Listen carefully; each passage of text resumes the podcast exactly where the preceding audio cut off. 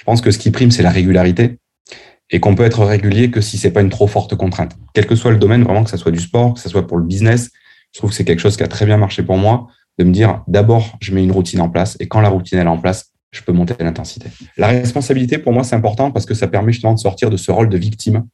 Et parce que le rôle de victime, c'est quelque chose qui va, qui va t'enlever ton pouvoir. En fait, je sais que quand j'ai un système qui est bien organisé, j'ai tendance à le suivre. Et pour moi, le but de la routine, c'est juste d'enlever en fait toute la partie hésitation croit souvent qu'on ne peut pas tout avoir. Une entreprise prospère, un corps dans lequel on se sent confiant et inspiré, une vie sociale riche et être mentalement apaisé. Pourtant, certains leaders y arrivent très bien. Quels sont leurs secrets pour performer professionnellement tout en prenant soin de leur santé physique et mentale sans y passer des heures? Comment faire pour ne pas avoir à choisir entre notre entreprise et notre santé, entre notre vie sociale et le corps dont nous rêvons? Je m'appelle Charles et les réponses à ces questions se trouvent dans ce podcast. Bienvenue chez Leader Sano. Bonjour à tous, bienvenue dans ce nouvel épisode. Aujourd'hui, je reçois Mathieu Soriano, entrepreneur, pilote de ligne, coach, c'est aussi un grand sportif. Vous l'avez compris, une personne au parcours riche qui a pas mal de choses à nous partager. Salut Mathieu, bienvenue chez Leader Sano. Salut Charles. Ah, Mathieu, pour commencer, est-ce que euh, bah, tu pourrais rapidement nous, présenter euh, bah, tes activités du coup et comment tu, organises ton temps aujourd'hui par rapport à ces activités-là? Alors mes activités, moi, enfin, mon métier de base au départ, c'est euh, pilote de ligne. Donc ça fait 14 ans que je suis chez Air France. Je fais 10 années en gros de moyen courrier, donc euh, tout ce qui touche euh, l'Europe et l'Afrique du Nord. Et là, ça fait un peu plus de 4 ans que je suis sur long courrier. Le rythme, il est assez, euh, c'est un, petit peu décousu, mais en gros, euh, moi, je suis à 75%, donc je suis pas, je suis pas à temps complet chez Air France. Euh, donc en gros, ouais, trois vols par mois, il faut compter, et euh, qui s'organisent selon la durée des vols. C'est un, un, petit peu décousu, c'est pas très simple à, à expliquer. Euh, et l'autre partie de mon activité, c'est aujourd'hui du coaching. Comment j'y suis arrivé? J'ai d'abord passé six ans à faire de l'hypnose, essentiellement dans le milieu de la cancérologie. Petit à petit, j'ai commencé à accompagner des cadres dirigeants parce que euh, il se trouve qu'il y en avait beaucoup dans l'hôpital où j'accompagnais mes patients en cancérologie. Et on m'a demandé petit à petit donc d'adapter euh, les accompagnements que je faisais sur un volet de plus en plus professionnel. Et c'est pour ça qu'ensuite je me suis formé au coaching et qu'aujourd'hui j'accompagne essentiellement des dirigeants, des entrepreneurs et des, et des managers. Quelle forme de, de, coaching tu pratiques avec eux? C'est quoi les problématiques euh, qu'ils rencontrent? Il y a deux volets principaux. Le premier, c'est une partie stratégique où là, euh, ce que j'ai essayé de faire, c'est d'amener donc dans le milieu de l'entreprise tout ce que j'ai appris de mon métier de pilote de ligne. Donc ça peut être sur euh, la gestion du stress, ça va être essentiellement également tout ce qui va tourner aux prises de décision, puisque ben, le métier de pilote de ligne t'expose à des décisions qui sont qui être prises de manière très rapide surtout et très engageante, puisque ben, tu as 400 passagers derrière toi et en un temps qui est très court. Euh, il y a aussi tout ce qui est prévention et gestion du risque, qui est un gros, gros volet euh, de ce métier-là. Donc ça, voilà. Pour la partie stratégique, je m'appuie essentiellement sur le métier de pilote de ligne. Et ensuite, moi, mon gros dada, c'est tout ce qui est dynamique relationnelle. Donc souvent, je suis appelé quand il y a des conflits, quand il y a des problèmes sur des négociations, quand il y a euh, un problème d'entente entre des associés ou un message qu'on a du mal à faire passer entre différents échelons hiérarchiques. Donc vraiment, j'essaie d'amener ce, cette dimension stratégique et cette dimension dynamique relationnelle aux dirigeants que j'accompagne, avec une promesse qui est le fait de, réconcilier et la réussite et l'épanouissement, parce que je trouve que très souvent, on a tendance à sacrifier l'un pour l'autre et inversement. Donc l'idée, voilà, c'est de voir comment est-ce qu'on peut réconcilier ça. Ok, super intéressant. Et justement, euh, par rapport à cette gestion des, conflits, j'imagine que tu, utilises pas mal des, principes de communication non violente que ça doit être des choses aussi, des, ces principes de communication euh, vis-à-vis des équipes avec qui tu, tu, tu travailles, je pense, aussi en, dans ton activité de pilote, parce que si j'ai bien compris, quand on est pilote, on travaille jamais avec les mêmes personnes. Tu peux nous partager des clés vis-à-vis de cette capacité d'adaptation et cette manière de, de communiquer euh, pour euh, faire passer finalement le message qu'on veut faire passer tout en, le faisant passer de la bonne manière, en, en s'adaptant par rapport à la personne qu'on a en face. Alors, il y a deux choses. Effectivement, comme tu le soulignes, euh, le métier de pilote, quand, donc, nos plannings sont aléatoires. C'est-à-dire que c'est un ordinateur qui génère les plannings. Donc, à chaque fois qu'on part en vol, on tombe sur des équipages qui sont différents. Que ce soit les autres pilotes, puisqu'on est entre 2 et 4 sur l'encourrier, et, euh, et les, les hôtesses et stewards, il y en a entre 9 et 12 selon, selon les vols. Donc à chaque fois, c'est des équipes qui sont nouvellement constituées, qui se connaissent pas. Donc c'est vrai qu'on a quelques minutes pour essayer ben, de créer un équipage et de faire en sorte de mettre une bonne ambiance qui soit à la fois professionnelle et dans laquelle la, communication va se faire de manière fluide. Donc ça, c'est un petit peu, ouais, c'est un aspect qui est, quotidien dans le métier de pilote. Comment est-ce que j'essaie de le gérer avec les outils que j'ai à côté? Justement, j'ai longtemps, moi, euh, pas mal misé sur les outils et je trouve que c'est quelque chose qui peut être, euh, qui, pour moi, c'est un pansement aujourd'hui. C'est-à-dire qu'un outil peut débloquer une situation, ça peut être intéressant, mais ça, les, ça reste limité par rapport à un changement de perception. Je m'explique.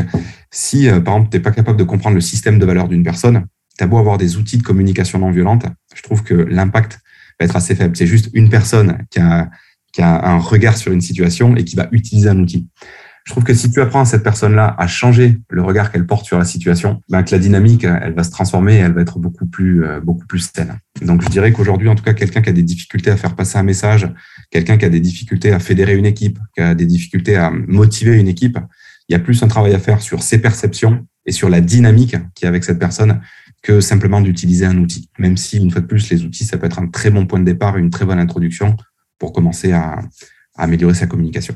Justement, quand tu parles de changer ses perceptions par rapport à une situation, euh, j'imagine que dans des situations particulièrement stressantes, justement, il faut savoir euh, s'adapter par rapport à ça. Tu parlais tout à l'heure de, cette capacité de, de gestion du stress euh, dont tu fais preuve à travers à ton activité de pilote, mais aussi dans ce que tu transmets à tes élèves en coaching. C'est quoi le, pour toi le, rapport entre justement une situation stressante, les perceptions et les pensées qu'on va en avoir, et euh, bah justement la manière de, de, gérer tout ça? Alors, la manière, je pense qu'il y a, deux choses. Tu le, court terme et le long terme. Sur le long terme, plus une personne va être capable de, de développer un set de compétences qui lui donne confiance, plus ça sera facile quand elle est confrontée à une situation euh, délicate de dire ok j'ai les ressources je sais faire. Ça passe par des compétences techniques. Par exemple nous les tu sais les pilotes donc déjà on a des formations qui sont très solides. Et deux fois par an on est réentraîné et testé. Ce qui nous permet de, de mesurer un peu notre niveau de compétence. En gros il y a, il y a neuf compétences je crois qui sont regardées chez nous euh, tous les ans. Et euh, l'instructeur qui va nous qui va nous faire passer ces examens là va observer de manière très factuelle comment est-ce que je me situe sur chacune des neuf compétences et est-ce que j'ai des difficultés ou pas et si j'en ai, comment y remédier. Donc voilà, vraiment un gros socle de compétences, ça te permet de, mieux gérer les situations de stress. Ensuite, à court terme, ça va plutôt être des, techniques, des outils. Il y en a plein, il y a des gens qui vont passer par la respiration abdominale. Euh, on a aussi des, des outils euh, de prise de décision qui vont faciliter la prise de recul et le fait de sortir du côté émotionnel. Donc pour moi, c'est vraiment euh, toujours développer ces deux choses-là, un, un, set de compétences qui te donne une grande, une grande confiance et une capacité d'adaptation. Et à plus court terme, se dire, OK, qu'est-ce qui va me permettre là tout de suite, dans la situation dans laquelle je suis, euh, de prendre la meilleure décision et sans me laisser polluer par des, par des émotions, par un facteur émotionnel? Oui, justement, euh, par ce facteur émotionnel, souvent quelque chose qui, qui est très fréquent, même dans les élèves que j'accompagne, mais aussi, c'est le cas typique de, de l'entrepreneur parce que on, on est, euh, en tant qu'entrepreneur ou chef d'entreprise, perpétuellement confronté à des décisions qui, qui, vont nous faire ressentir certaines émotions. Euh, Est-ce que tu peux nous partager comment toi, par exemple, dans, dans une situation où, même si c'est pas forcément à la base une situation particulièrement stressante, mais dans une situation où tu, tu commences à ressentir certaines émotions que tu commences à identifier. Euh, c'est quoi la suite pour toi justement par rapport à la gestion de ces émotions? La gestion des émotions, pour moi, il y a vraiment une histoire de, temps qui va être importante. C'est-à-dire que si tu as le temps, il y a plein plein de choses à faire. Si tu as un, un, laps de temps qui est très critique, bon, ben évidemment, ton, ton champ d'action va être, va être restreint. Euh, je sais que par exemple, tu as pas mal de compagnies anglo-saxonnes, y compris l'acronyme euh, BAD, c'est-à-dire que si tu arrive quelque chose de délicat, tu vas passer par cet acronyme. Donc, première chose, breathe. Donc, tu vas respirer un grand coup tout de suite pour justement euh, déjà ne pas rester en apnée, ce qui va, euh, ce qui, ce ferait que ton cerveau serait pas oxygéné de manière optimale et qui va avoir te faire tendance à, à prendre une réaction qui serait précipitée. Donc, hop, breathe, tu descends d'un cran. Deuxième chose, on va te demander le A, c'est analyze. Donc, ok, comment est-ce que tu vas analyser la situation? Et seulement une fois que tu es passé par brief, analyze, decide, donc tu vas, tu vas poser une décision et ensuite une action qui sera en lien avec ta décision. Et je pense que se rappeler de temps en temps, tu vois, se raccrocher à des mots très simples, à des moyens mnémotechniques très simples, à une méthode très simple, te permet de te dire, OK, je suis dans un cadre. Et je pense que très souvent, ce qui va déstabiliser une personne face à une émotion, c'est de sortir du cadre. Quand tu as comme, quand tu mets quelque chose comme ça en place, c'est beaucoup plus facile. Donc, celui-là, il est pour l'aviation. Et moi, c'est vrai que quand j'accompagne euh, les dirigeants euh, face à des difficultés, on va essayer de voir par rapport à leur contexte précis, comment est-ce qu'on peut trouver la meilleure euh, stratégie pour leur permettre, un, de se calmer, deux, d'y voir plus clair, et trois, de prendre la décision la plus efficiente par rapport à la situation qui est rencontrée. Donc ça, voilà, c'est sous des contraintes temporelles, on va dire, un petit peu fortes. Quand on a un peu plus le temps, euh, j'ai un outil qui, permet en fait de travailler donc sur les perceptions, ce que je te disais. En gros, si, si on fait un schéma très simple, quand tu vis une situation, tu vas avoir une perception de cette situation-là. Et d'ailleurs, il y aura autant de perceptions que de personnes présentes dans la scène. C'est ce qui fait que face, je sais pas moi, à, une anecdote, tu as des personnes que ça va faire sourire, tu as des personnes qui risquent d'avoir peur, tu as des personnes qui pourraient être mises en colère par la, par la même anecdote. Donc, nos perceptions, elles sont que très peu liées finalement euh, à l'événement, mais beaucoup plus à notre système de pensée, à nos valeurs, à plein de choses. Une fois que tu as une perception, évidemment, cette perception-là, elle va déclencher chez toi une émotion. Ok? Si tu perçois, par exemple, qu'un collaborateur a fait quelque chose juste pour t'embêter, tu n'auras pas du tout la même, euh, la même euh, émotion que si tu perçois qu'il a fait ça en essayant de te rendre service, mais qu'il a fait une maladresse. ok? Donc, à l'issue de ta perception, tu as une émotion qui est générée. Cet état émotionnel dans lequel tu es, il faut imaginer que c'est comme des lunettes que tu vas chausser et qui vont euh, teinter un peu ta manière de raisonner. Et donc, en fonction de cette émotion, tu vas prendre un certain type d'action qui va déboucher sur un certain type de résultat. Et c'est vrai que tu vois, pour faire le, le point avec ce qu'on disait tout à l'heure, les gens, souvent, quand ils viennent me voir, me disent, OK, j'ai envie d'avoir un résultat différent, donc euh, il faut que je change d'action. Quelle est la stratégie? Mais on se rend bien compte avec le modèle que je t'expose que si tu joues juste au niveau de la stratégie, donc au niveau de l'action, ça ne marche que si tu arrives à changer ton état émotionnel. Sauf que ton état émotionnel, il va pas se transformer par miracle. Donc les gens se sont dit, OK, il faut que je monte d'un niveau, il faut que je change mon état émotionnel. Il y a plein de manières de le faire. Le sport est un excellent moyen. Euh, l'hypnose, que j'ai beaucoup utilisé par le passé, est un excellent moyen. Il y a plein de façons de travailler sur l'émotion. Mais ce qui est encore plus intéressant, c'est de jouer sur la perception. Parce que si tu joues sur la perception, automatiquement, tu as un état émotionnel qui est beaucoup plus intéressant. Donc, des actions qui vont être plus intéressantes. Donc, des résultats qui seront plus efficients. Et donc, moi, pour revenir à ta question, quand j'ai le temps, je vais voir comment est-ce que je peux agir sur mes perceptions. Et en gros, comment est-ce que tu fais ça? Je vais travailler sur euh, une perception, c'est juste un ratio entre les avantages et les inconvénients que tu perçois une situation. Et je vais jouer là-dessus pour essayer de regarder tous mes angles morts. Parce que je reste persuadé qu'une bonne décision, c'est juste une décision qui est éclairée.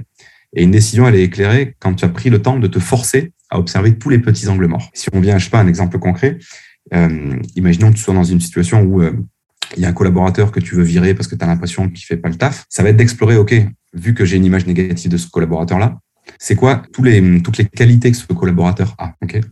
Et ce serait quoi tous les inconvénients à ce que je vire ce collaborateur? Et une fois que tu as fait ce, cette espèce de travail mental et que tu as observé dans tes angles morts, là, tu pourras prendre une décision avec laquelle tu seras beaucoup plus aligné et surtout avec enfin, une décision que tu risques peu de regretter parce que tu auras fait un travail, euh, on va dire, exhaustif de, avant ta prise de décision. Ouais, c'est ce, ce modèle-là que tu présentes, c'est effectivement euh, un modèle que j'utilise aussi et qui, qui est tellement puissant dans la manière de, de changer les résultats qu'on a parce que effectivement, moi souvent, euh, la, plupart de, de, mes élèves viennent me voir parce que ils n'arrivent pas à perdre du poids. Ils ont testé plein de choses et ils savent pas comment faire, et donc ils viennent me voir pour des stratégies.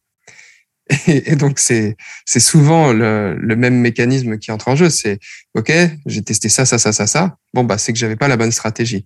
Et en fait, quand tu remontes d'un cran et que tu essayes déjà de comprendre pourquoi potentiellement la stratégie que tu as appliquée, bon, soit elle était peut-être, euh, soit elle était peut-être pas adaptée à ta situation, mais parfois elle est juste, euh, elle est adaptée à ta situation. C'est juste que tu vas pas réussir à la répéter assez longtemps pour avoir des résultats.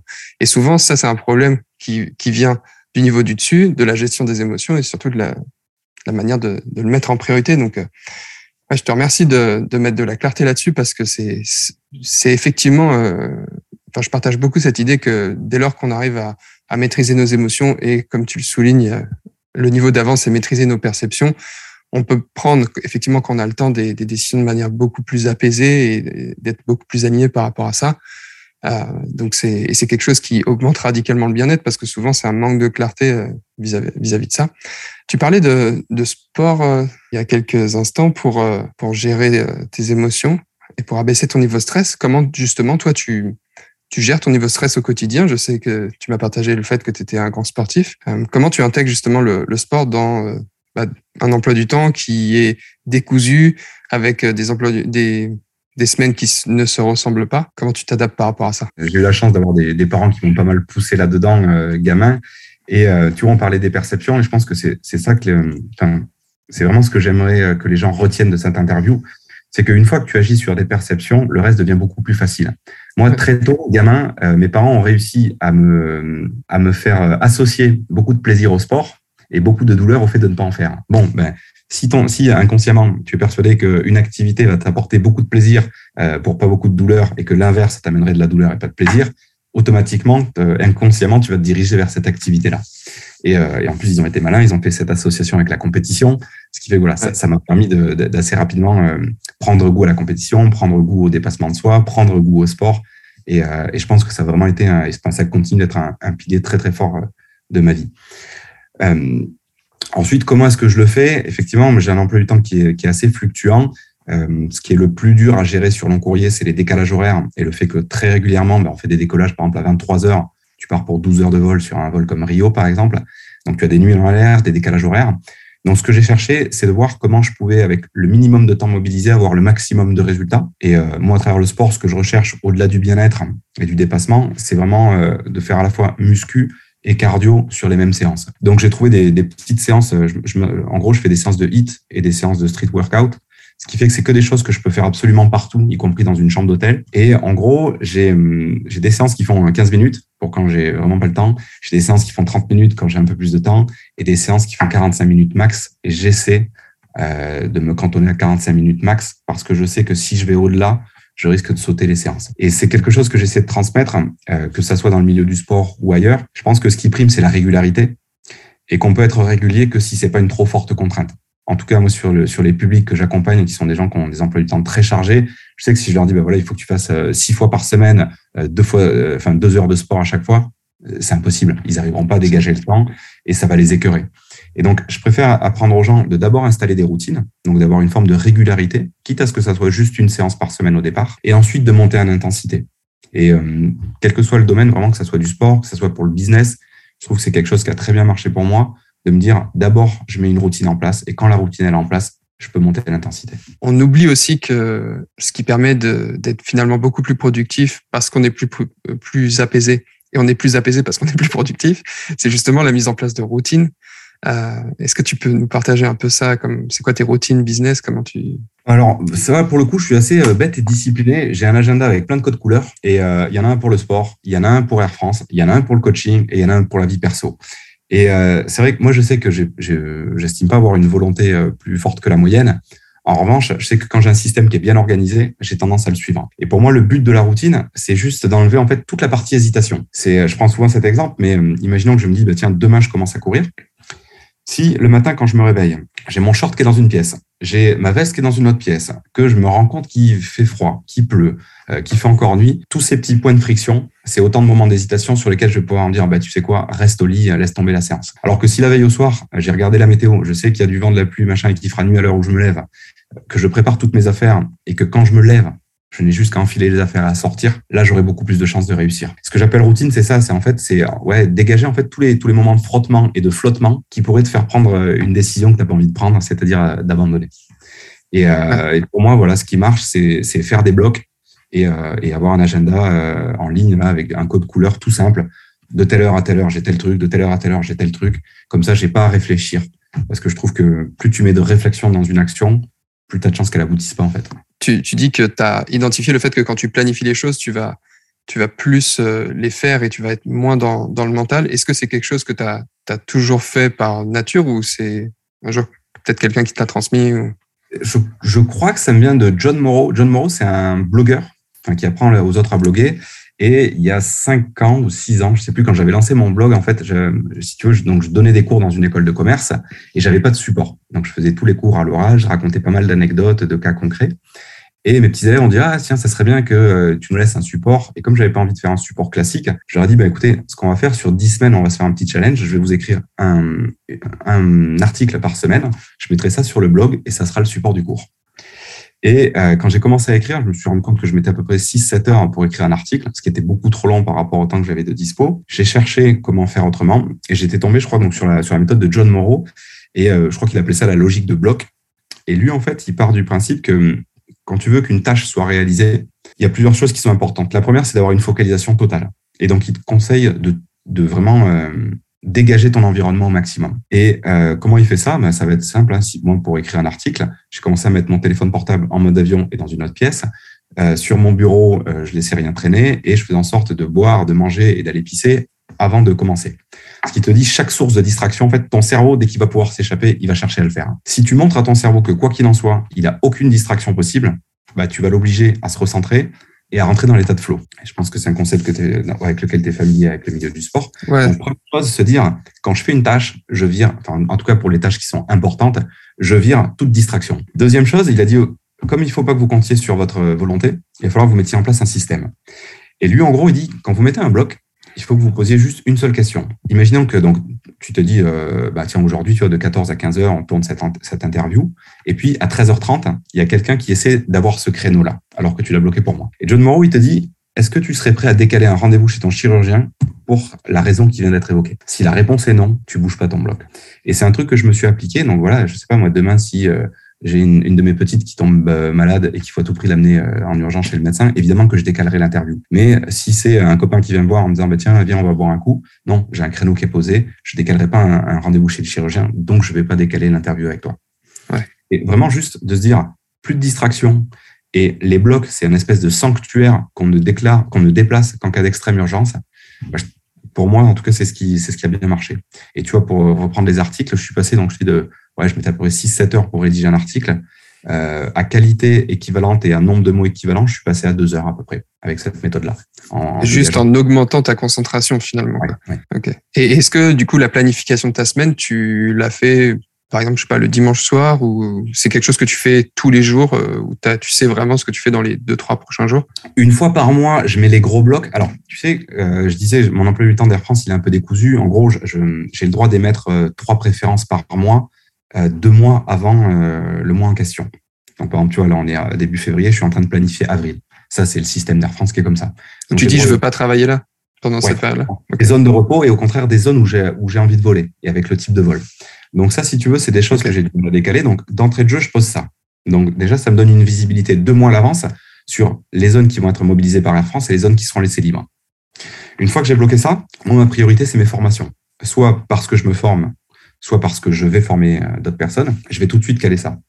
Et ensuite, une fois que j'ai posé les vols d'Air France et les formations, il me reste un nombre d'heures, et ça, ça va être les coachings individuels que je, que je m'autorise. Mais les, les, les coachings que je vais euh, récupérer seront forcément passer après Air France et après, après la formation. Et donc, tu dissocies ton activité de coaching de ton activité de formation? Ouais. Quand tu dis tu, tu vas former des gens, c'est parce que tu formes d'autres pilotes ou tu, dans une non, autre non, activité? former, euh, Non, non, pas par rapport au coaching. Ou, euh, donc, des fois, je, je, fais de la formation en entreprise, tout simplement. Donc, des formations. Okay. Pour moi, la différence, c'est juste euh, la taille. Coaching, c'est tendance à faire du coaching individuel. Formation, je viens pour transmettre un savoir dans une entreprise. Mmh, okay. Ça, comme c'est des, des blocs qui sont beaucoup plus gros, en général, de 1 à 5 jours, ben évidemment, ça prend plus de place dans mon emploi du temps, c'est moins flexible. Ouais.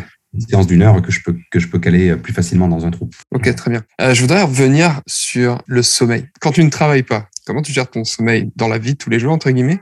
Et quand justement tu travailles sur euh, des longs courriers ou des moments où tu vas avoir un sommeil complètement euh, décousu, comment tu fais pour euh, maximiser ta récupération?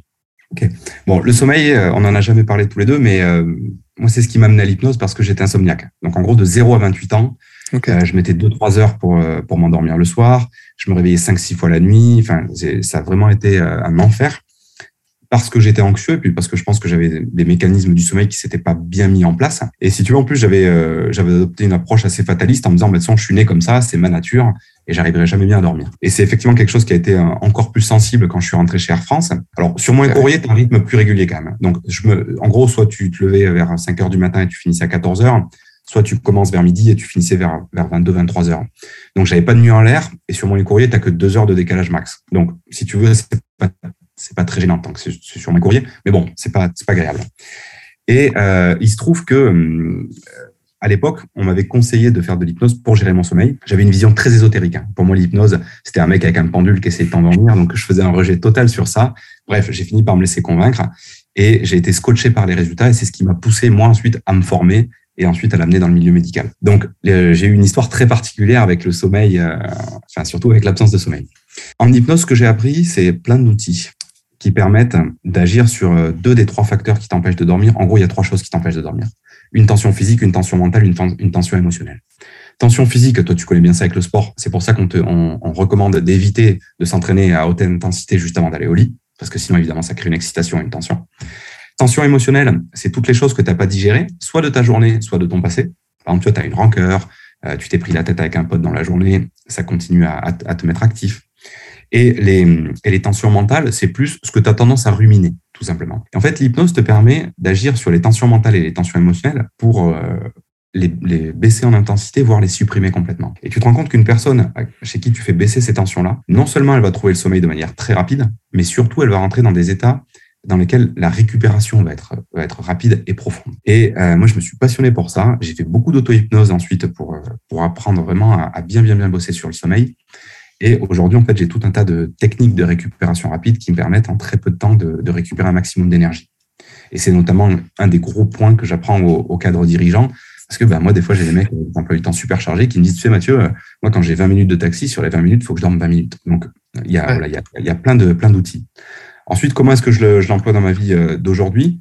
Bon, moi, j'ai deux petites à la maison, donc euh, les horaires, elles sont tous les matins à 7 heures, le réveil sonne. donc, si tu veux, l'horaire de, de, réveil quand je suis pas en escale, il est imposé. Donc, euh, j'essaie d'avoir quand même un rythme régulier. Le soir, je me couche entre 23h et minuit. Euh, j'ai un petit procédé mental qui me permet de trouver le sommeil rapidement et je te dis surtout d'aller chercher une qualité de sommeil qui est très profonde et ça, ça fait vraiment la différence. Et ensuite, quand je suis en escale, euh, j'essaie de voir en fait les plages dans lesquelles je vais réussir à dormir. Et pareil, euh, j'applique ces techniques pour pour m'endormir très rapidement et, et, vers un sommeil récupérateur. Mais je, je, tu vois, je fais beaucoup appel aux siestes. Euh, j'ai deux heures, je fais une sieste de deux heures. J'ai un quart d'heure dans le bus, je fais un quart d'heure de sieste dans le bus. Enfin, j'essaie surtout de ne pas me faire croire qu'on est obligé de dormir 8 heures par nuit, toujours à horaire régulier pour être en forme. C'est pas vrai. Bien sûr que c'est l'idéal et bien sûr que c'est ce qui maximise un sommeil de qualité. Mais il y a aussi plein d'outils aujourd'hui qui sont très faciles à apprendre et qui te permettent de t'endormir sur commande, euh, même s'il y a de la lumière, même s'il y a du bruit, même si l'environnement ne s'y prête pas, et de récupérer beaucoup d'énergie en très peu de temps. Et euh, celui qui en a fait une très belle démonstration euh, il n'y a pas très longtemps, c'était Bertrand Picard, c'est celui qui avait fait euh, Solar Impulse, là, la mission. Et Bertrand Picard, on connaît son côté euh, aventurier et entrepreneur. Les gens connaissent moins l'autre versant. En fait, il est, il est psychiatre et il est spécialisé en hypnose. Donc, il a pareil, développé pas, mal de techniques autour de l'auto-hypnose pour récupérer de manière très rapide euh, pendant ses missions. Parce que j'imagine que, alors pour les personnes qui savent pas, Solar Impulse, il, a, il, il, était monté dans un avion solaire, enfin qui a à panneau solaire, qui faisait, il avait fait le, le tour du globe, non? Ouais, ouais. ouais et donc euh, forcément sans, sans atterrir. Donc euh, en, en, combien de temps c'était le tour du monde? Je sais plus combien il avait fait. Euh, en plus, j'ai lu son bouquin. J'ai un peu honte de ne pas me souvenir des détails. Mais en tout cas, ce qui est sûr, c'est que ce qu'il utilisait beaucoup plus que le sommeil, parce qu'en l'air de mémoire, il n'avait pas de pilote automatique. Euh, donc, au lieu de faire d'avoir un sommeil classique, il faisait des espèces de siestes hypnotiques qui sont en fait une façon dans laquelle on se met en auto-hypnose et sans vraiment dormir, on va récupérer pas mal d'énergie. Mais tu sais, il y, a plein de patterns hein, sur ça. Tu as les marins aussi qui dorment par cycle de 20 minutes toutes les deux heures. Ça marche très très bien. Euh, en gros, eux, ils créent une dette de sommeil les 24 premières heures. Et à l'issue, toutes les deux heures, ils vont dormir 20 minutes. Ce qui leur permet d'avoir une récupération qui est maximale sur un temps très très court. Si cet épisode te plaît, alors je t'invite à prendre littéralement une minute de ton temps pour noter le podcast si tu l'écoutes depuis Apple Podcast et à le partager à quelqu'un que ça inspirera. Je te remercie beaucoup. C'est reparti pour la suite du podcast. J'ai un, un, ami qui, qui est pas du tout dans, dans ces domaines-là, mais qui m'avait raconté que lui, il avait une sorte de pattern. Euh, moi, je, je, me suis créé le mien aussi, où en fait, il imagine comme euh, tu sais les, rideaux du le grand rideau rouge du théâtre qui se ferme et il fait ça tous les soirs et, et c'est comme ça qu'il trouve plus facilement euh, le, le, il arrive plus facilement à s'endormir parce que c'est quelqu'un qui travaille aussi la nuit, qui a tendance à se coucher tard et parfois qui a du mal à s'endormir. Et, et c'est lors de cette discussion, mais c'était il y a vraiment plusieurs années où moi à l'époque à l'époque je faisais encore des matinales et moi je souffrais terriblement de ça. C'était terrible pour moi de faire des matinales parce que quand je rentrais à midi 13 heures et que je m'étais levé à 2 heures, bah souvent je n'arrivais pas à faire la sieste alors que je me couchais même 4 heures dans l'après-midi et puis je réenchaînais pendant plusieurs jours. Et petit à petit, j'avais aussi appris un peu ces, ces patterns-là où bah, je fermais comme mon rideau. Moi, j'ai pas cette image-là, mais est-ce que toi, tu en as un particulier qui, qui te vient en tête? Ouais, alors je peux partager le mien, mais ce qui est important, il y a deux choses. Déjà, le simple fait d'avoir une routine fait que ton cerveau va associer donc euh, l'élément déclencheur, ta routine, à l'état que tu recherches. Donc, quoi qu'il en soit, en avoir une, ça sera toujours mieux que, que de, de, ne pas en avoir créé, même si elle n'est pas parfaite, on s'en fout en fait. Euh, tu sais, bon, pour ceux qui ont, fait un, un, petit peu de, qui ont un peu étudié ça, il y avait Pavlov qui avait fait pas mal d'études, tu sais, sur le conditionnement des chiens. Oui. Où, euh, le simple commençait à, à, saliver. Chien saliver parce qu'on l'avait exposé plusieurs fois ce stimulus-là. Donc, quoi qu'il en soit, les patterns, ça marche et notre cerveau est très friand de patterns. Donc, la première chose, c'est de ne pas chercher à avoir le pattern parfait, mais juste de s'en créer un. La deuxième chose, c'est, je pense que plus euh, tu vas te personnaliser le pattern, mieux ce sera. C'est-à-dire que c'est bien au départ d'avoir les grandes lignes de quelqu'un qui a déjà quelque chose qui marche. Ça va permettre de, t'en inspirer et, euh, de, pas de, de, ne pas essayer d'inventer un truc par toi-même. En revanche, assez vite, si tu te rends compte que tu as une préférence, euh, je sais pas, au lieu d'un rideau, toi tu préfères mettre des stores, ou à la place de ça, tu préfères mettre un tableau qu'on efface, ce qui est important, c'est que ça soit quelque chose qui te plaise, qui soit agréable pour toi et qui te parle. plus ça te parlera, plus ça sera personnalisé, plus ça, te, plus ça sera efficace sur toi, en fait, tout simplement. Et euh, moi, un truc que j'avais trouvé qui marche très, très bien, parce que j'ai constaté, et j'ai l'impression que c'est le cas pour pas mal de monde, que l'état dans lequel tu t'endors, c'est un peu l'état dans lequel tu te réveilles. C'est-à-dire qu'en gros, si tu te réveilles bien stressé, si tu t'endors bien stressé, il y a de grandes chances que le lendemain matin, tu sois dans une mm. émotion pas terrible. Euh, pareil avec la colère et les différentes émotions. Et ce que je fais, moi, en fait, quand je me mets au lit, je prends juste trois grandes inspirations, expirations, juste, tu vois, pour calmer le corps, et un peu comme un signal, tu vois, comme si j'étais en train de dire à un niveau inconscient, voilà, la journée, elle est terminée. On va tourner cette page-là, on arrête. Donc, je prends mes trois grandes respirations, et à l'issue, je vais, je vais me dire, OK, quelles sont trois choses qui se sont passées aujourd'hui pour lesquelles je suis reconnaissante? Est-ce qu'il y a trois choses qui se sont bien passées dans ma journée? Et ce truc-là, il a, il a pour but deux choses. Premièrement, c'est un entraînement à la gratitude. Et deuxièmement, parce que la gratitude, c'est une émotion qui a tendance à vachement apaiser le corps. Donc c'est pareil, ça va, le, conditionner à avoir un sommeil de qualité. Et une fois que j'ai fait ça, je me demande demain qu'est-ce que j'aimerais accomplir? Et dans quel état est-ce que j'ai envie d'accomplir? Et tu vois, j'ai cette petite mécanique-là, ça me prend quoi? J'en sais deux minutes, trois minutes max. Et en général, j'arrive pas à finir la routine parce que, l'état de bien-être que ça génère fait que je m'endors de, avant de finir la routine. Ce qui est super intéressant parce que en tant qu'entrepreneur, moi, j'ai beaucoup souffert de j'ai plein de trucs à faire. Et quand je me dis, OK, demain, sur quoi je dois me concentrer, le mental se réactive euh, la nuit. Mais parce que je faisais, pas, je faisais pas l'avoir. j'essaie de pas faire la liste. Et en fait, c'est, j'essaie de me mettre, genre, un défi pour le lendemain. Et pour avoir essayé les deux, justement, il y a, enfin, j'ai souvent eu le problème que tu décris. Je pense que ce qui grippe les gens, c'est quand ils ont l'impression d'avoir trop à faire sur un laps de temps trop court. Et tu as cette, euh, cette émotion d'être submergé. Et cette émotion-là t'empêche justement de, profiter de la nuit. Et ton cerveau va rester éveillé en se disant, ben, il faut que je trouve des solutions. Et comme j'ai peu de temps, mais ben, autant que j'utilise la nuit pour trouver les solutions. Ce que je fais, c'est un peu différent, c'est d'avoir un point de focalisation. Genre, demain, j'ai envie d'accomplir juste ce truc-là. Ouais, même si tu en as plusieurs. Mais au moins, tu, tu te limites sur, sur, un truc. Et ça, je pense que c'est aussi un outil de productivité qui est super intéressant. Ça, c'était mon entraîneur de boxe qui m'avait euh, qui m'avait euh, pas mal parlé de ça. Il dit quand tu viens dans une séance, il va y avoir tous les exercices que je t'impose, mais fixe-toi pour la séance du jour un objectif. Par exemple, je dis n'importe quoi, passer un crochet au foie. Et le fait que ton cerveau, il ait juste un truc à penser, il va tenter des combinaisons, il va tenter de se mettre dans des situations pour réussir ce truc-là. Et si tu penses à monter ta garde, à avoir des déplacements fluides, à, si tu penses à trop de choses à la fois, tu vas te saturer et tu vas tout bâcler. Alors que si tu as juste un point de focalisation, le reste devrait se mettre en place de manière naturelle, mais toi, tu as juste un axe de progrès et tu ne te sentiras pas submergé parce que justement, il n'y a qu'un axe. merci beaucoup pour, euh, pour toutes ces précisions parce que c'est quelque chose qui, en plus, est, très corrélé à la qualité de la perte de graisse, euh, le sommeil, la qualité du sommeil, euh, qu'on a souvent tendance à sous-estimer. Comme je disais tout à l'heure, j'ai des élèves qui viennent me voir pour des stratégies pour changer leurs conditions physiques, transformer leur corps. Et quand je, leur, je commence à leur parler de sommeil, ils sont là, oui, oui, c'est bon, je vais me coucher. Donne-moi le, le, le, truc que je cherche. Non, non, mais avant qu'on parle d'alimentation, etc., comment tu dors? Et comment tu, tu, peux faire pour euh, soit te coucher plus tôt si tu as du mal à t'endormir, soit pour euh, faciliter cet endormissement. Quoi. Et c'est quelque chose de particulièrement sous-estimé pour la perte de graisse, mais bien évidemment pour la productivité, pour le bien-être, parce que je pense que tout le monde a expérimenté justement un fameux jet lag. Quand tu arrives complètement à l'envers euh, ou juste quand tu as fait une nuit blanche, bon bah tu vois bien que tu te sens pas très bien. Chimiquement, il y a une trace de ça en fait. Quand tu as une privation de sommeil, il va y avoir plein de réactions hormonales qui vont se mettre en, jeu, notamment, je crois, une grosse sécrétion de cortisol et une baisse du taux de testostérone, et qui fait qu'effectivement, bah, tu vas avoir plus de difficultés à brûler du gras et à construire du muscle, notamment. Et les gens disent, mais on a plein de neurotransmetteurs, on a plein de réactions hormonales qui sont doux et qui sont très liées à plein de facteurs, et le, et le sommeil étant quand même, le sommeil et la gestion des émotions étant deux facteurs clés dans, dans une bonne chimie à l'intérieur du corps. Ouais, carrément. Euh, Est-ce que euh, il y a des personnes ou qui ont été déterminantes euh, dans ton parcours par rapport à ce que tu nous partages aujourd'hui? Euh, il y en a plein, il y en a plein. Pour, euh, pour le sommeil, ben, il y a la personne qui est devenue mon, mon formateur en hypnose qui s'appelle Kevin Finel, euh, qui était ouais, la personne qui m'a initié à l'hypnose et qui a su la rendre très euh, accessible, concrète et scientifique, j'ai envie de dire. Euh, surtout voilà, pour quelqu'un qui était sceptique comme moi. Ça, ça a été vraiment un gros virage. deuxième personne qui a eu une très très grosse influence, moi j'ai bossé six ans en centre de cancérologie. Euh, avec l'hypnose. Et c'était porté par, par deux cancérologues qui ont, qui ont vraiment essayé de faire en sorte d'apporter beaucoup de bien-être à leurs patients en dehors des schémas classiques. C'était le docteur Toledano qui est pas mal médiatisé. Euh, là, il vient de passer euh, chez, chez Hanouna, là, donc c'est quelqu'un qu'on commence à voir beaucoup.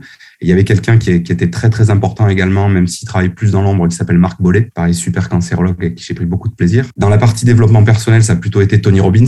Voilà, là, les gens sont plus familiers en général parce qu'il touche un grand public. Lui, ça a été la, première personne à, faire sauter pas mal de barrières chez moi, euh, notamment sur ce qui était possible d'entreprendre, euh, euh, sur l'énergie, sur sur le sur le fait de, développer plusieurs activités en simultané. Enfin, c'est quelqu'un qui a qui a fait sauter pas mal de barrières et, j'en oublie certains certainement plein, mais ça en tout cas ça a été des, très très grosses influences. Ok, et je vais te poser une question qui sera plus simple parce que généralement effectivement il y a, y a beaucoup de personnes qui nous qui nous influencent dans nos parcours.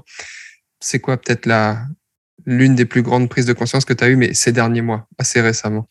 Ces derniers mois, euh, c'est assez simple. Alors, bah, pour le coup, c'était en travaillant avec Julien Musy euh, sur un séminaire là, qui s'appelle Saut quantique.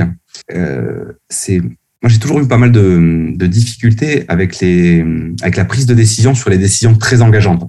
Dans, quelle ville est-ce que je m'installe euh, Est-ce que je est-ce que je me lance pour faire un enfant Ce genre de trucs. Enfin voilà, les grosses décisions de vie en gros. Et euh, à l'issue d'un séminaire et une, nouvelle façon de travailler, j'ai eu une prise de conscience, c'était que, que la mauvaise décision n'existe pas. En fait, si tu pars du principe que la mauvaise décision, enfin qu'il y a que des bonnes décisions en tout cas, et qu'elles sont juste là pour nourrir ton système de valeurs, et que quoi qu'il en soit, en fait, une fois que tu as posé une décision, eh ben, la façon dont tu vas la décliner, euh, c'est ça qui va déterminer si ça sera une bonne décision ou une mauvaise décision. Ça m'a apporté beaucoup de sérénité et, euh, et une espèce de, de, grosse confiance dans la vie en fait. Où aujourd'hui, sincèrement, j'ai plus peur de grand chose. Euh, J'espère pas être prétentieux en disant ça parce que c'est pas du tout le sens de mon propos. C'est juste que je pense que si la plupart des gens réalisaient euh, tous les inconvénients qu'il y a à ce qu'ils perçoivent comme des bonnes décisions, ou au contraire tous les avantages qu'il y a à ce qu'ils perçoivent comme des mauvaises décisions, je pense qu'ils se mettraient vachement moins de pression, qu'ils aborderaient la vie avec beaucoup plus de légèreté et surtout qu'ils euh, arriveraient à transformer en opportunité des choses qui peuvent paraître euh, challengeantes. Et euh, c'est quelque chose que j'avais compris de manière intellectuelle pendant longtemps, mais que j'avais pas vraiment ressenti dans le corps et que j'avais pas intégré et qui s'est voilà, éclairé euh, plus récemment et qui explique à mon sens aussi pourquoi des fois des, gens qui vivent des choses qui en apparence peuvent paraître terribles. Je pense à des viols, à la perte d'un enfant, à des, je sais pas, on prend un, Mandela qui a fait 27 ans en prison, enfin des choses comme ça, et qui derrière transforme ces expériences euh, pour les magnifier et en faire quelque chose qui est, qui est juste génial. Donc, ouais, si, si, je devais retenir quelque chose moi, de ces derniers mois, c'est euh, la sensation que, que le mauvais choix n'existe pas en fait. Ouais, souvent, on, on va fantasmer euh, les avantages d'une situation. Enfin, on va fantasmer une situation en, étant euh, focus uniquement sur les avantages, comme euh, pour un entrepreneur, le fait d'aller euh, développer son entreprise ou euh, même lors d'une perte de poids, on se dit, euh, OK, bah, je veux avoir cette silhouette-là et, et, ma vie sera mieux comme ça, etc. Sans euh, aller voir un peu de l'autre côté du spectre, bah, c'est quoi les inconvénients à ça, en fait? Et je trouve que effectivement, quand tu, viens équilibrer ça, ça te permet bah, de tendre vers ce que tu décris, qu'en fait, il n'y a, a, pas de mauvaise décision, il y a juste des décisions que tu prends à un instant T parce que tu penses que c'est la meilleure chose à faire pour toi. Euh, donc, euh, ouais, merci pour euh, cette prise de conscience. hyper intéressant. Il y a une deuxième qui me vient, tu vois, quand tu parles. Ouais.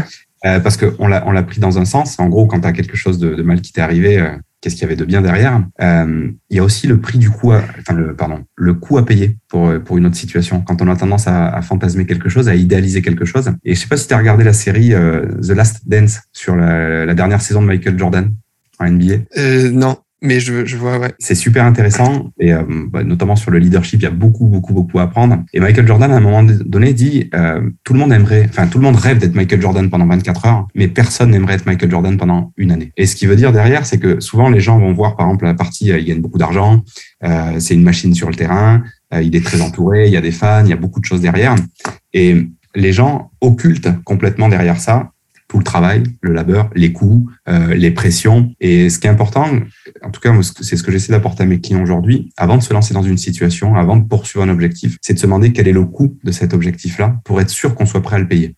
Si si quelqu'un te dit j'ai envie de faire un marathon en 5 heures, ok, ça va être un coût qui est modéré. Si la même personne te dit je veux passer en 2h30 au marathon, le coût il va être beaucoup plus élevé. et je, pense que des fois, parce qu'on a idéalisé un objectif, on oublie que derrière il y a un coût et on n'est pas toujours sûr d'être prêt à payer ce coût-là. Et je pense que le fait d'avoir anticipé quel est le coût de quelque chose, c'est la meilleure façon de pas abandonner quand on va être frotté aux premières difficultés. Parce que forcément, enfin, je sais pas, quelqu'un qui voudrait faire du sport sans les courbatures, du sport sans la sueur, du sport sans la fatigue, ça arrivera pas forcément. Et euh, c'est important d'être conscient de ces choses-là avant de se lancer. Parce qu'une fois qu'on a intégré qu'il y a un coût à ça, ça devient juste quelque chose qui est normal et ça nous permet d'aborder une activité avec beaucoup plus de facilité, que ce soit du business, du sport, une relation amoureuse. Enfin, c'est pareil. Hein. Je pense que celui qui veut une relation de couple sans prise de tête, bon, euh, il y a un moment, ça va être compliqué. Ça me rappelle euh, certains de mes élèves qui parfois veulent se lancer dans une transformation physique et sont, dès lors qu'ils commencent à rentrer dans le process, n'avaient pas justement euh, identifié quel allait être le coût de l'action et avaient comme idéalisé juste euh, l'arrivée, euh, genre ok, je vais perdre 5-10 kilos, et finalement euh, se retrouve à se dire ah mais en fait c'est pas aussi facile que ce que je pensais parce que parfois on voit sur internet que c'est facile de perdre 10 kilos en trois mois, c'est facile de faire ci, c'est facile de manger sans vous prendre la tête ou faites du ou, ou maigrissez sans sans rien faire, limite avec ce genre de promesses. Et en fait, ils se rendent compte que ah bah si en fait, il faut faire des choses et c'est inconfortable. Et ils commencent à prendre conscience que c'est dans cet inconfort que tu obtiens des résultats et que tu grandis. Donc, euh, je pense que c'est quelque chose de, très important de, faire de la pédagogie vis-à-vis de ça. Je, pense que voilà, avec tes élèves, tu en parles aussi beaucoup. Euh, et ça permet justement de, bah, rentrer. Quand tu mesures le coût de cette décision, ça permet de, de y aller et de, de surmonter les difficultés qui sont systématiquement là parce que ça fait partie de l'aventure euh, de manière euh, beaucoup plus facile et, et apaisé. Euh, je te remercie beaucoup. Euh, si tu avais un, conseil à, donner, disons un, ou une entrepreneur, ou restons sur, sur les chefs d'entreprise, euh, qui se sentent vraiment dépassés aujourd'hui, que ce soit physiquement ou dans la manière de gérer leurs émotions, ce serait quoi ce conseil? Un conseil, alors il va être en deux volets. je vais te faire une réponse de Normand, mais à court terme, clairement de, de trouver une forme d'échappatoire qui permet de faire diminuer la pression, parce que ça me semble obligatoire. Euh, ça peut être le sport, ça peut être la danse, ça peut être l'art, peu importe. Moi, effectivement, ma manière de faire, c'est le, c'est le sport, c'est la tienne aussi, parce que c'est ce qui te permettra tout de suite en fait d'avoir un premier résultat et qui est prédictible. C'est que tu sais que globalement qu'à chaque fois que tu vas aller faire ton footing ou ta séance de CrossFit, pouf, ton niveau de stress et de pression il va diminuer. Et sur le long terme, c'est que si la personne elle a de manière alors un, pic de stress euh, ponctuel, ça me gêne pas.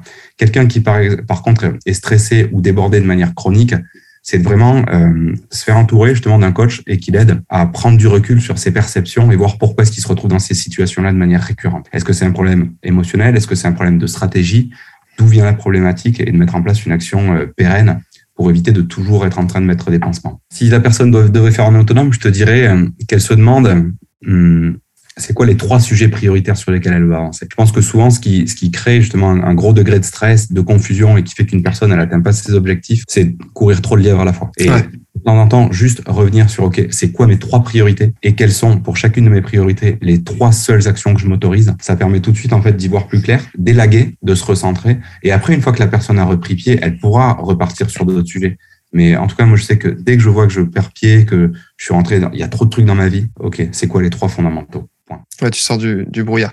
Euh, J'ai vu un, un, article sur ton site euh, où tu parlais de, de, prendre ses responsabilités.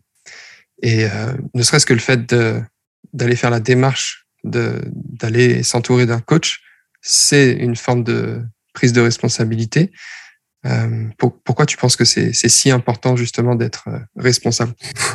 Pour moi, c'est pas compliqué. Hein. C'est même pas que c'est important, c'est que c'est ce qu'il y a de plus important. Et euh, l'article, ça fait un moment que je l'ai écrit, mais je pense que globalement, ce que je dis dedans, c'est que j'arrive très facilement aujourd'hui à détecter quand je reçois quelqu'un en séance, en quelques minutes, le, degré de résultat qu'il va avoir derrière, juste en mesurant ça. C'est-à-dire que une personne qui prend ses responsabilités, c'est-à-dire qui se sent responsable de la situation dans laquelle elle est aujourd'hui et responsable du changement qui, euh, enfin, aura à mettre en place, je sais que cette personne-là, elle aura aucune, euh, aucune difficulté à changer. A contrario, il y a des gens, et on peut aussi recevoir ça en coaching, et encore plus, moi, quand je faisais de l'hypnose, parce que l'hypnose, on avait une vision assez passive, avec des gens qui vont te dire, OK, change-moi. Et parce que je paye, c'est à toi de me changer. Et je pense que tu dois connaître ça. Hein. Mais c'est comme si en sport, la personne te dit bon, mais vu que je vous ai fait le chèque, euh, vous avez qu'à porter les haltères et puis euh, en espérant que ce soit mes abdos à moi qui, qui se dessinent et, mes épaules. Bon, ça marche pas comme ça. La responsabilité pour moi c'est important parce que ça permet justement de sortir de ce rôle de victime. Et parce que le rôle de victime, c'est quelque chose qui va qui va t'enlever ton pouvoir en fait. Si de toute manière c'est la faute des autres, si c'est parce que tu n'as pas assez de ressources, si c'est parce que X, Y ou euh, Z, si c'est des raisons extérieures, tu te mets pas au centre. Hein. Et donc, tu ne, tu ne déclencheras pas les actions qui te permettent de sortir un résultat. La responsabilité, pour moi, c'est juste de dire, OK, je suis dans une situation, peut-être que je l'ai pas voulu consciemment, mais en tout cas, je suis dans cette situation-là et j'ai la responsabilité de changer ce truc-là. Et quand une personne reprend son pouvoir, un, je trouve qu'à alors à court terme, c'est challengeant parce que ça veut dire si je suis responsable de tout, c'est seulement à moi de me sortir de mon pétrin. Je peux prendre le regard extérieur d'un coach, je peux prendre une stratégie à, à l'extérieur, mais c'est à moi de m'en sortir. En revanche, à moyen long terme, ça construit l'estime de soi, ça construit la confiance en soi, et puis ça met dans une démarche régulière dans laquelle la personne se frotte aux, objectifs, les atteint, et donc va être, être capable de capitaliser sur différents succès. Pour moi, c'est là. Je ne connais pas d'autre façon de s'en sortir que de prendre ses responsabilités.